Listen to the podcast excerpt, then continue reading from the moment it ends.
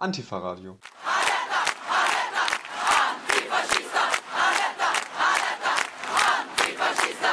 Heute blicken wir aus aktuellem Anlass auf die Ergebnisse der Bundestagswahl, konkreter auf den erstmaligen Einzug der AfD in den Bundestag. Mit der Kieler Professorin Dr. Melanie Groß, die an der FH Kiel schwerpunktmäßig zu den Themen Gender und Queer Studies sowie Ungleichheit bzw. Rassismus forscht und lehrt, sprechen wir über die Gründe für diesen extremen rechten Wahlerfolg und mögliche Gegenstrategien. Bevor wir ins Gespräch einsteigen, das wir dann auch nicht unnötig unterbrechen wollen, erst einmal ein Dank an die ersten Hörerinnen, die uns ein Feedback gegeben und auch Musikwünsche formuliert haben. Daher steigen wir auch musikalisch mit einem dieser Wünsche ein, nämlich mit dem thematisch passenden Track Sie wollen wieder schießen dürfen, der alten Deutschpunk-Band Slime, die den Erlös aus dem Verkauf dieses Liedes an Pro Asyl gespendet hat. Der Titel spielt natürlich an auf den wiederholt in der AfD geäußerten Wunsch, Geflüchtete an den deutschen Grenzen notfalls zu erschießen. Ja, wir sitzen heute hier zusammen, um mal einen Blick zu werfen auf den hier leider doch äh, eingetretenen Wahlerfolg der AfD und die Frage wäre eben, ob du äh, vielleicht auch für dich Erklärungsmuster gefunden hast. Mhm.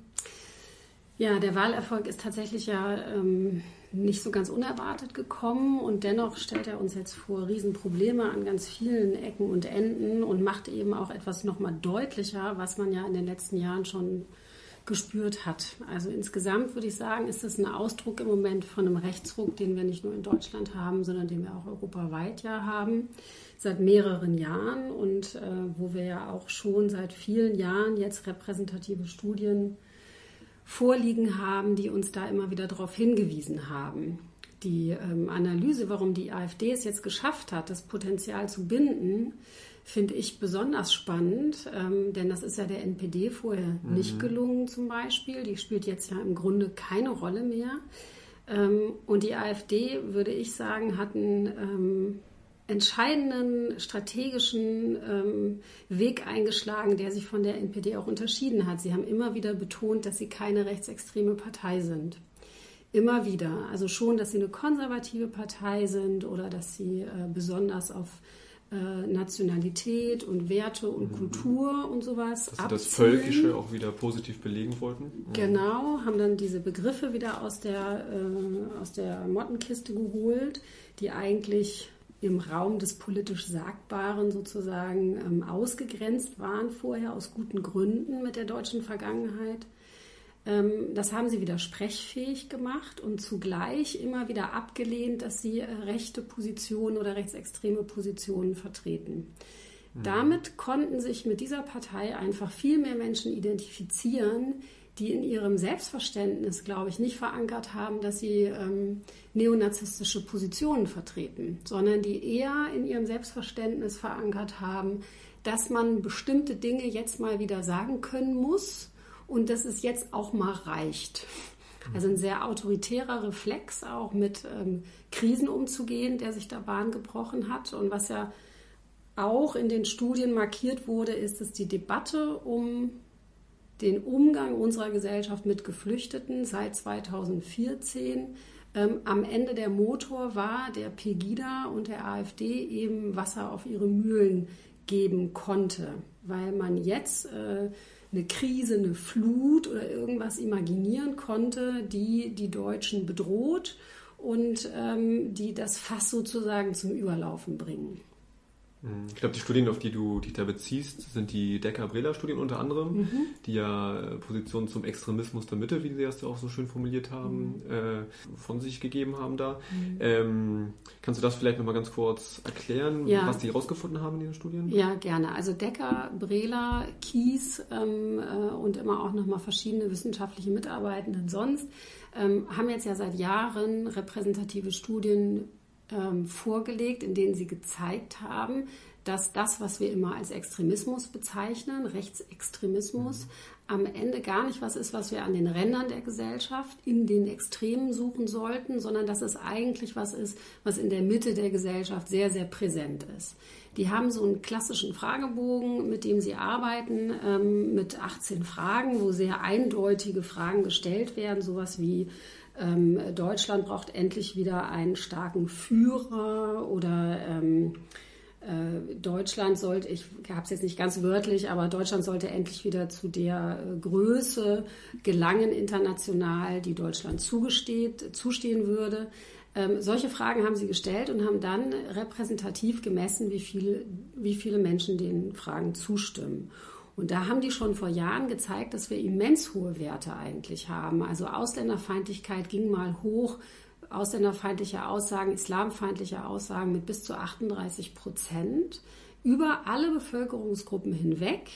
Auch äh, die Kategorie Bildung war keine, die das wirklich ausgehebelt hat. Die konnte das ein ganz bisschen dämpfen, aber überhaupt nicht in dem Maße, was manchmal so im, im Alltagswissen, wo wir immer so denken, mehr Bildung würde helfen, was so auch nicht stimmt. Das haben sie gezeigt und haben eben gezeigt, dass das relativ unabhängig davon ist, äh, wie die Leute politisch wählen, weil ähm, wir haben die Leute, die solchen Aussagen zustimmen, in allen Parteien, bei den Grünen, bei der CDU, bei der SPD auch, mit relativ hohen Werten sogar, äh, bei den Linken äh, und so weiter. Und ähm, diese Studien sind ähm, alle paar Jahre wiederholt worden. Das heißt, man kann Entwicklungslinien absehen. Ähm, mal hat es sich zugespitzt, dann ist es wieder ein bisschen relativiert worden. Und am Ende konnte man jetzt 2016 sehen, dass die Werte, die Zustimmungswerte zu rechtsextremen Aussagen in der Summe zwar gesunken sind, aber in bestimmten Kreisen zugenommen haben und da sich vor allen Dingen gegen bestimmte Gruppen jetzt zugespitzt richten. Also Islamfeindlichkeit, ähm, Feindlichkeit gegen Sinti und Roma und ähm, Feindlichkeit gegen Asylbewerber. Das sind vor allen Dingen die drei Gruppen, die besonders scharf jetzt angegriffen werden. Da gab es zum Teil Zustimmungen über 50 Prozent der Befragten. Und sie haben auch äh, gezeigt schon, dass es einen regionalen Unterschied gibt, der sich jetzt ja auch in den Wahlen ganz deutlich nochmal Bahn gebrochen hat zwischen tatsächlich in dem Fall Ost und West. Ähm, auch ein bisschen Nord-Süd, müsste man genauer sagen, ähm, denn die Zustimmungswerte sind ja in Schleswig-Holstein, Hamburg relativ niedrig, also sind auch nicht wegzureden mit um und bei zwischen 8 und 10 Prozent irgendwie, aber ähm, die nehmen eben rasant zu, je weiter man dann nach Südosten kommt mhm. und äh, mit diesen immensen Hochwerten äh, dann im Wahlkreis von Frauke Petri. Mhm. Wobei man da ja auch sagen muss, dass tatsächlich ja nicht nur die AfD davon von diesen vorhandenen äh, Ressentiments äh, profitiert, sondern diese ja auch dann aktiv mitgeschürt hat, auch mhm. gerade im Wahlkampf. Also du meintest mhm. ja, dass gerade Gruppen dann auch wie äh, Muslime oder Muslima ähm, betroffen waren. Und da erinnere ich mich jetzt an, an den Wahlkampf, wo dann ja wirklich auch AfD-Leute in, in Burka aufgetreten sind und sich den vom Leib gerissen mhm. haben, dann den Bikini drunter hatten und da ja eben schon dann ganz, ganz gezielt äh, Stimmung gemacht wurde. Oder die NPD mhm. ja beispielsweise auch gerade so sehr äh, antiziganistisch geprägte Plakate aufgehängt hat. So. Ja, genau. Also diese gezielten Tabubrüche, ähm, die waren ja auch im, äh, im, Strategiepapier der AfD ja auch schon benannt, das ja irgendwann mal geleakt wurde, mhm. äh, dass man lesen konnte im Internet, äh, wo sie gesagt haben, sie wollen äh, konkrete Aktionen auch machen und äh, da auch Grenzen überschreiten mit. Ähm, das haben sie auch gemacht mit Äußerungen, mit solchen Aktionen, die ja Performance-Charakter im Grunde hatten. Ähm, und sind damit dann aber auch medial unglaublich erfolgreich gewesen. Also man kommt dann so ein bisschen in die Frage, wer hat noch alles so sein Süppchen gekocht mit der AfD und äh, diese Präsenz der AfD in den Medien, die hat es ja so in der Form für die NPD niemals gegeben.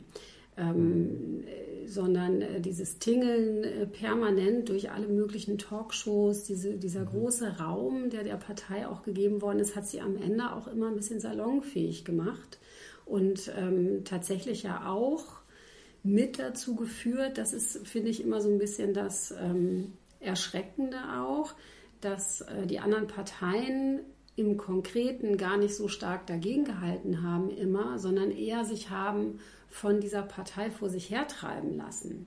Also die AfD war ja schon erfolgreich, als sie noch nicht im Bundestag war, weil sie es eben geschafft hat, so eine, äh, so eine Opposition oder sich so zu inszenieren als Opposition auf der Straße von enttäuschten, wütenden Bürgerinnen und Bürgern, auf deren Emotionen, Ängste und Sorgen man jetzt mal eingehen müsse.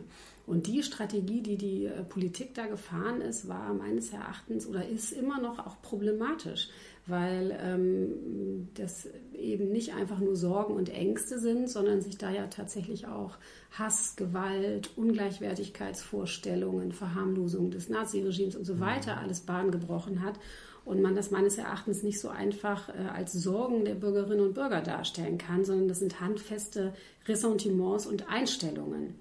Jetzt gerade bei der Wahlauswertung war ja auch die Frage, sind das, in, also sind das Wählerinnen und Wähler, die aus mhm. Enttäuschung die AfD gewählt haben? Und ich glaube, da war der Wert der Zustimmung der Personen relativ hoher. Ich habe die Zahl jetzt nicht im Kopf, aber gleichzeitig war der Wert immens hoch bei der Zustimmung der AfD-Wähler oder der Ablehnung äh, zu, von Weltoffenheit. Mhm. Also Sie sagen zwar, dass Sie Protestwähler sind, aber Sie sind das eben nicht ohne Inhalte. Also Sie, Sie wählen schon aus Protest, aber eben weil Sie diese rechten Inhalte, für die die AfD schon auch steht, eben auch richtig finden. Mhm.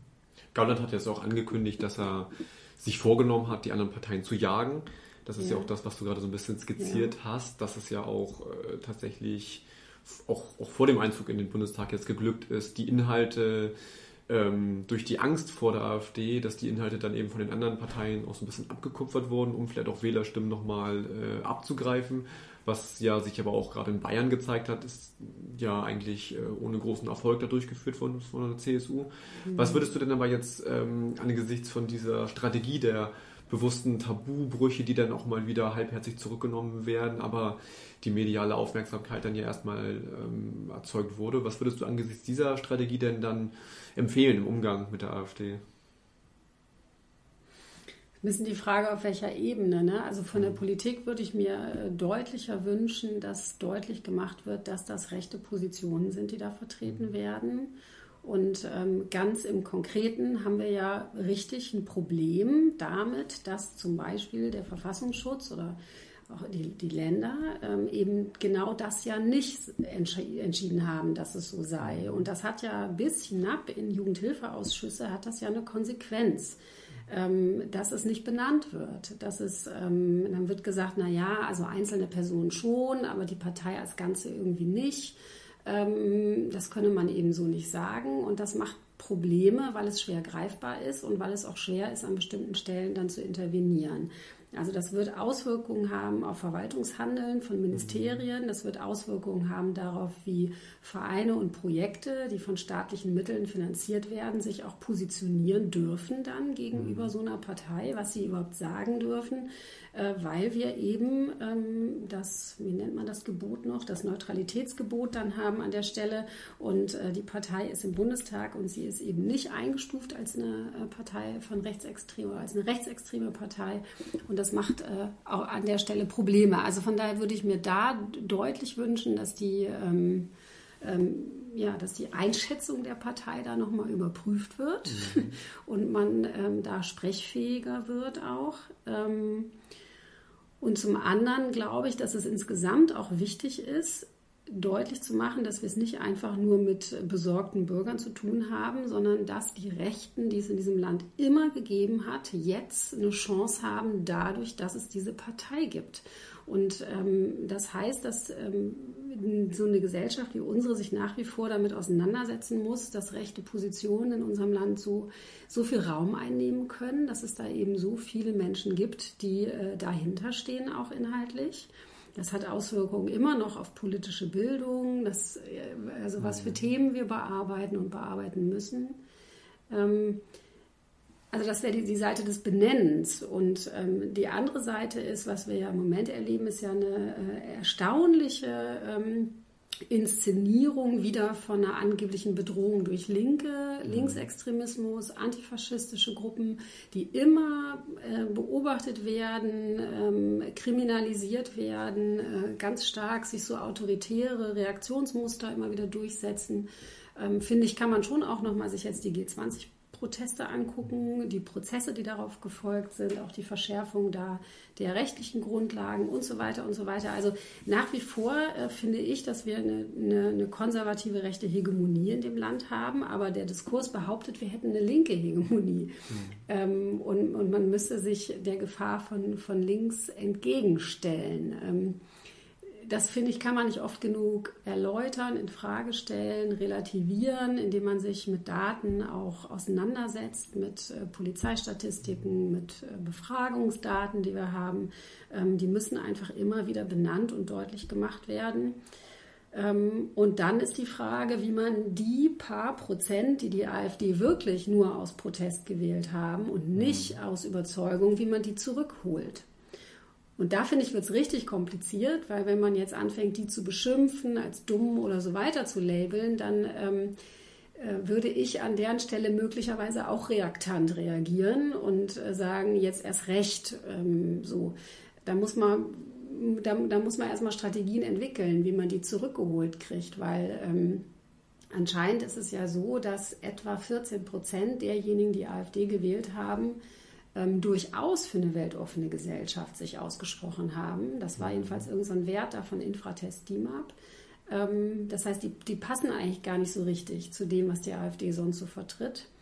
Und da müsste man natürlich einen Hebel ansetzen, um die nochmal zu gewinnen denke, der ganz falsche Weg wäre es jetzt ja auch äh, aus emanzipatorisch linker Perspektive zu versuchen, diese Stimme jetzt wieder zurückzufischen. Es gab ja historisch auch äh, im Kampf gegen die NSDAP eine Phase, als dann wirklich auch die äh, KPD versucht hat, ähm, ja erstmal eine, eine Querfrontstrategie auch zu fahren. Die haben ja bei den mh, mm, Streiks der Berliner Verkehrsbetriebe äh, haben sie tatsächlich dann auch mit der NSDAP zusammengearbeitet und sind Hand in Hand gegangen, haben dann aber auch tatsächlich ähm, antisemitische oder faschistische Argumentationsmuster übernommen. So wie sie selber mhm. sagten, wollten sie nur temporär machen, um die mhm. Arbeiter und Arbeiterinnen zurückzuholen, quasi in den Schoß der KPD. Aber es ist ja historisch sehr nach hinten losgegangen. Das wäre jetzt wahrscheinlich genau der falsche Weg. Ja. Da ist dann wirklich auch die Frage jetzt im medialen Umgang äh, mit, mit der AfD ob es da nicht schlauer ist, von einem Reden mit der AfD wieder zu einem Reden über die AfD, zu einer Analyse, zu einem Entlarven zu kommen mhm. und tatsächlich dann auch nochmal die eigenen Inhalte stärker wieder auch ähm, hervorzuholen und zu betonen. Weil das ja tatsächlich dann oft in, in diesem äh, in der Berichterstattung eben ganz verloren geht. Genau, das ist genau der Punkt, mit dem, dass die AfD sie vor sich hergetrieben hat. Ähm, was nämlich völlig verloren gegangen ist, welche Visionen hat, hat diese Gesellschaft eigentlich, welche Visionen haben die Parteien davon, mhm. dass wir in einem sozialen Wandel leben, mit großen Migrationsströmen, mit Krisen um uns herum und so weiter und so weiter. Da haben wir ganz wenig Antworten drauf bekommen von den, äh, von den mhm. Volksparteien und auch von den anderen wenig.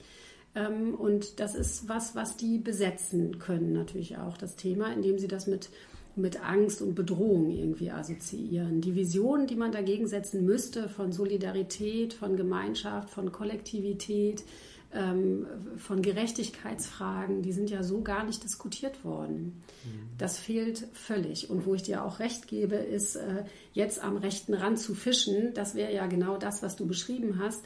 Ähm, da hat Sarah Wagenknecht sich ja auch keinen Gefallen mhm. mitgetan im Wahlkampf. Äh, weil sie ja möglicherweise das versucht hat mit ihren fragwürdigen Äußerungen, die ähm, ja dann auch immer innerhalb der Linken sehr umstritten mhm. gewesen sind und sie ja auch tatsächlich unwählbar gemacht haben für manche, die gesagt haben, das, da gehen sie nicht mehr mit. Ähm, das passt ja überhaupt nicht zum Parteiprogramm eigentlich.